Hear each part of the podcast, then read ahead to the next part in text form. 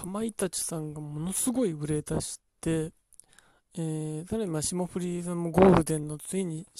えー、MC だったりコント番組を当たり前のように始めるっていうことが、えー、どんどん、えー、動き始めてるこの春のテレビを見ながら、えー、ふと思うのがあの新しい波シリーズっていうのはやっぱり先行として間違ってなかったんだなっていうことですよね。あのかまいたちさんは新しい波16の中心メンバー新しい波16の中心メンバーとして選ばれてそこから膨らむスクラムって番組が始まってっていう流れだし霜降りさんも新しい波24から、えー、から AITV になっていったわけであのーまあ、さらに言えばこの24には、まあ、そうそうたる前はユリアンさんもいたし、四千頭身さんもいたし、で、えー、途中、最終回でレギュラーになってる形の花子さんもいるし、みたいな、そういうところで、あ、やっぱりこの選考って間違ってるの、24ってもっといっぱいいますからね、吉住さんとかもいっぱいいるしっていう中で、それが間違ってなかったってことがわかるんですけど、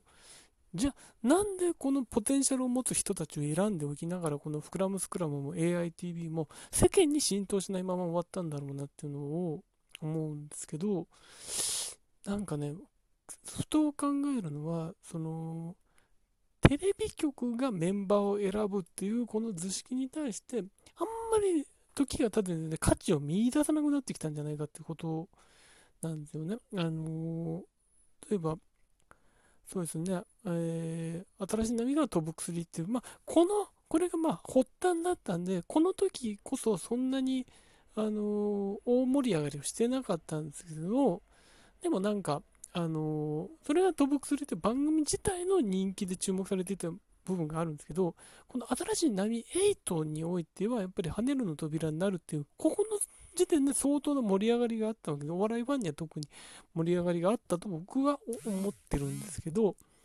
でそこからだんゴールデンに行くっていう形になっていて、まあ、成功を見たわけですけど、あの、ただやっぱりその、なんだろう、その当時とかはやっぱりフジテレビのコント番組っていうものに対する圧倒的ななんか権威があり、で、あのそこに選ばれるっていうのはすごいことであり、で、さらにコント、フジテレビコント番組自体に価値があるから、無名の人がやってても、あ、フジテレビだったら間違いない人たちを選んだんだなっていうこと多分一個あると思うんですよ。でも、その、新しい波16の時点ではだいぶそれが薄れてきて、まあ、コント番組自体っていうものがテレビの中であんまり、あのー、位置づけがちょっと、えーあんまりないものにはなってたんですけど、そういう中で、そこで選んでメンバーにっていう流れは、その、その8年前の新しい波8を見てた人はワクワクしたんですけど、それが若い人には届いてなかったのです。で、さらに言えば、あの当時ってもうすでに、えー、お笑いブームが起きてる頃で、あのそっちでいろんな人を見てるからっていう部分もあって、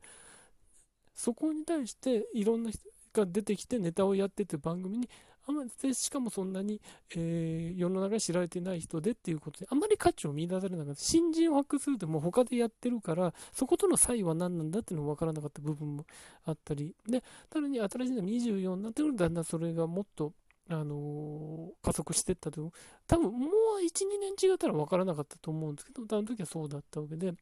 さらに今途中にあったコンバットとか、えー、バチバチエレキテルも、えー、結果的にそんなにうまくいかなかった。まあ、コンバットには、えー、信子さんいたりとか、エレキバチバチエレキテルにはニューヨークさんいたりということを考えると、やっぱりそこも先行としては間違ってなかった。だからフジテレビのバラエティの人たちの現在見る目っていうのは昔も今も確かなものなんですけど、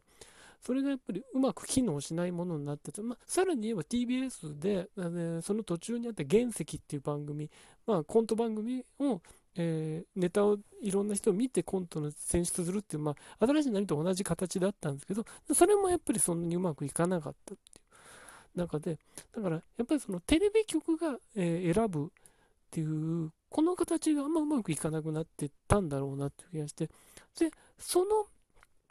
その代わりに何が生まれたかっていうと、まあ、M1 だったり、キングオブコントだったりっていう中で、審査員が直接この人はいいっていう形その顔の見える人たちが評価するっていう時代になってきたんだと思うんですね。で、それともに、まあ、オーディション番組もそうですけど、えー、まあ、去年で言うと、まあ、二次プロジェクトも、やっぱり j y パークさんの顔が見える、発言するこの人をいいと言っているっていうものが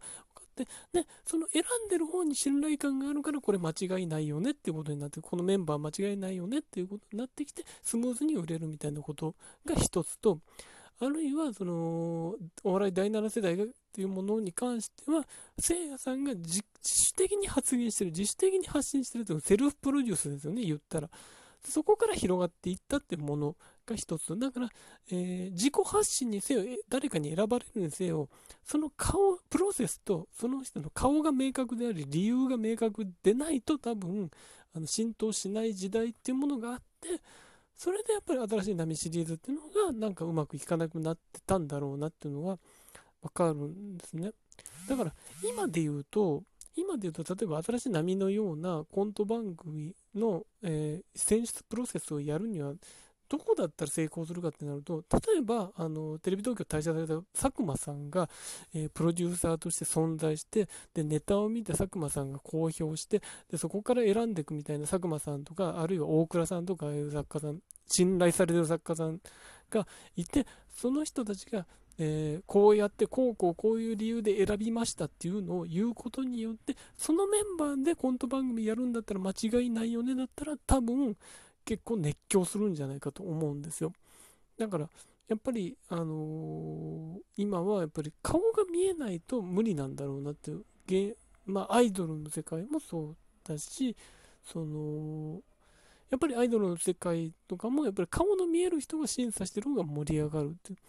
あるいは、やっぱり、あの、秋元さん選んでんだから間違いないと。発言が明確にないとしても、秋元さん選んでるんだからとか、つんくさん選んでんだから間違いないみたいなことが出てくるじゃないですか。多分それと同じで芸人さんの世界も、この人がやってんだから間違いないっていう人が一個中心にいることで、ああいう形式のものっていうのを再びできるので、多分その、今までの新しい波シリーズのような、ある種密室で決めるようなものではなくなってるのかなっていう感じがしますね。だから、選んでる人は間違いないと。その、選出した人たち。あとは、それをどういうふうに盛り上げるかっていうことでは、新しい波シリーズ8年周期が続いてる中で選んだ選抜なんですよっていうだけでは多分通用しない時代になってるのでだから新しいのも32があるかどうかわからないですけど多分その時はそういう形じゃないと多分無理なんだろうなと思いつつでもやり方を変えればまだまだ可能性はあるシステムなんじゃないかとは思ってるのでなんかやり方はあるんだろうなとは思ってますけどね。